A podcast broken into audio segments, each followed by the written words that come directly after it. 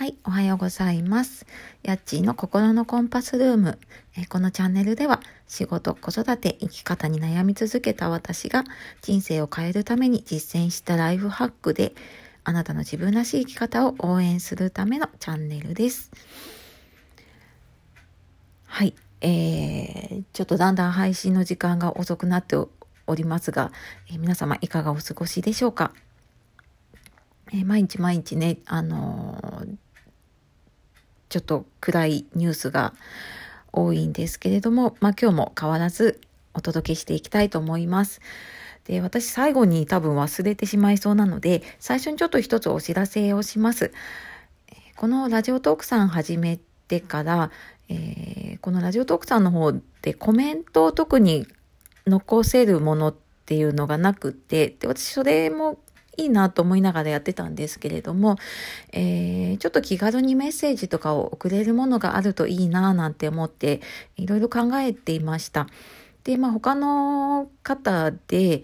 えー、まあ、質問箱を置いている方もいれば、マシュマロを設置している方もいて、で、まあ、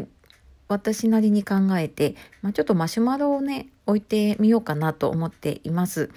えー、このトークの詳細のところに、えー、後ほど貼っておきたいと思いますので、ご質問とか、まあ、ご意見でもリクエストでも、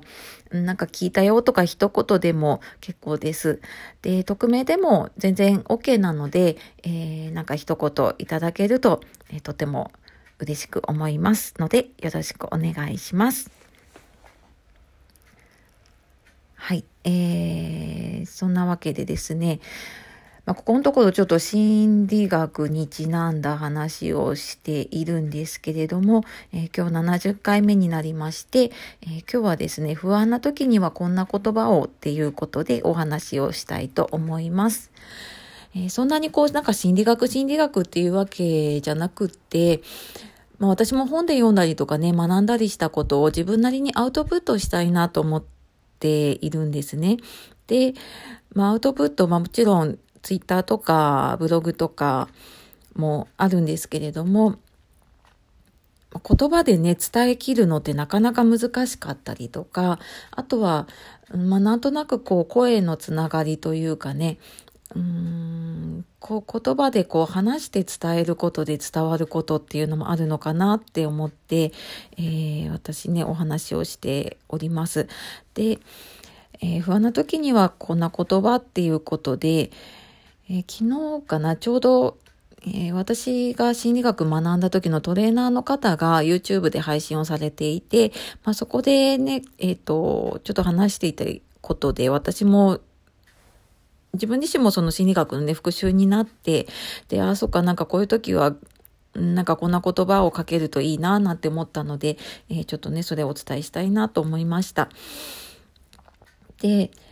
まあ、よくね、声かけとか言葉かけって大事だよって言われるんですけど、普段なんか言葉って意識されますか？ね、なかなかなんか何気なく使っているので、そんなにこうね、言葉とか声かけとかって意識しないとね、なかなか普段と違うことができなかったりとかしますよね。で、まあもちろん私もそうなんですけれども、えー、今、やっぱりいろいろツイッター見たりとか、まあ、他のところで、まあ、友達とやりとりしていたりとかしてもそうなんですけれども、不安っていうのがすごく大きいなっていうのをね、感じます。で、不安って、まあ多分いろんな種類の不安があると思うんですけれども、まあ大きく分けると2つかなって思っていて、で、明らかにこう原因がはっきりしている不安っていうのと、あ、今日、あと、あとは、ごめんなさい、今日、カミカミですね。あの、あとは根拠のない不安っていう二つあるかなって思ってます。で、まあ一つ目のね、その明らかに原因が分かっている不安。まあ例えば今だとね、ちょっとお金がいつもよりなくって、ちょっと今月苦しいなっていうお金がないとか、あと、ま、仕事がちょっと減ってるなとか、まあ、そんな明らかにね、原因が分かっている悩みであれば、じゃあ、あの、お金ないなりにどうやってやっていくのかとか、じゃあ、あの、資金繰りとかどうやってやっていこうとか、具体的な行動って多分見えてくると思うんですよね。一個ずつこう整理をしていくとね。なので、まあ、その原因が分かっている不安っていうのは、まあ、それはそれでまた解決のプロセスはあるんですけれども、まあ、でも、あの、解決していく道筋はね、あの、まあ、時間はかかっても立てられていくものですよね。で、あの、もう一方今日お話しするのは、逆に根拠のない不安。まあ、今特に多いと思うんですけど、この先どうなっちゃうんだろうとか、コロナがいつになったら収束するんだろうとか、まあ本当にね、先の見えない不安、今たくさんあると思います。で、まあ予期不安というかね、えー、まあ起こってもいないことに対してやっぱり不安になっているっていうことがすごく多いんですけれども、最初に言ったその声かけで変わるとかね、言葉で変わるって、まさに自分が不安って思うと、その不安な状態って作り出しちゃうんですよね。なんかそういうことってないですか？あ、なんかこうなったらどうしようって思ってると、実際にそのなんか悪いことが起こってしまったりとか、悪い方向に行っちゃったりとか、なんかそういうのってあるなって、私自身もね、やっぱり思ったりします。で、やっぱり未来って、あの、今の自分が作り出すものだったりするので、逆に声かけというかね、自分に声をかける、自分に言葉をかけるのであれば、まずは今の自分に立ち返ってみて、今自分にできることなんだろうなっていうのを考えてみたり、でまあそうは言っても今もなんかもう何もね不安で考えられないよっていうことがあるかと思うんですけれども、まあ、こんな時に、えー、私なんていうカウンセリングとかコーチングとかのセッションの練習とかをしていた時に、えー、アズイフフレームって言って、もし何々だったらどうしますかっていう質問をよく使います。で、あのそうすることで、自分の中のこう制限というか枠がちょっと取っ払われるんですよね。今こう現在でじゃあできることわからないんだけれどもじゃあもし今私にできることがあるとしたら何だろうっていうふうに考えてねこう自分に声かけてみると今なんか自分ではできないかもしれないけどあでももしかしたらなんか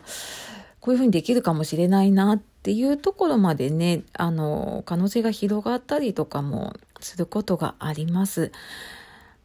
なので、まあ今ね、なかなか、今自分できることって難しいかもしれないんですけれども、まあ本当に目の前の仕事をやっていくっていうことだったりとか、まあ普段通りに生活するっていうこと自体が多分今難しいと思うので、まあ少しでもその、えー、今まで通りの生活をするとか、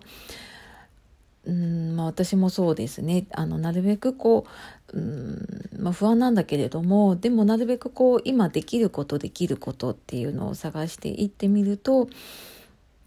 その先の不安っていうのを考えなくて今できることをやっていたことで、え見える未来というかねが見えてくるのでまずねちょっと不安になった時にはあじゃあ今なんか自分にできることなんだろうとかじゃあもし今の自分にできることがあるとしたら何だろうなっていうふうに考えてみると、うん、少し自分の中でねこうなんか固まってたものっていうのが少し研ぎほぐされたりするかなって思います。まあ、これ自分だけじゃなくってね周りに今たくさん不安に思っていたりとか悩んでいる方多いと思います。であの、まあ、このままね、あの、質問するわけじゃないんだけれども、その先々が不安になっている方に対してね、やっぱりじゃあ、今どうしていたらいいのかなっていうところに、ちょっとこう考えをね、持っていけるようにしてあげられると、うん、あの不安に押しつぶされたりとかねあのそういうことが少なくなるんじゃないかなっていうふうに思っています。えー、私も本当にねこうして声でお届けすることしかできないんですけれども、まあでもそれでもね、少しでも、うん、何かのヒントになったりとか、うん、あの、明日も頑張ろうってとかね、あの、思っていただけると嬉しいなと思って、えー、続けていきたいと思います。えー、今日も最後までお聴きいただきましてありがとうございます。では今日も素敵な一日をお過ごしください。えー、お仕事終わりの方、今日も一日お疲れ様でした。ヤッチーの心のコンパスルームでした。さようなら。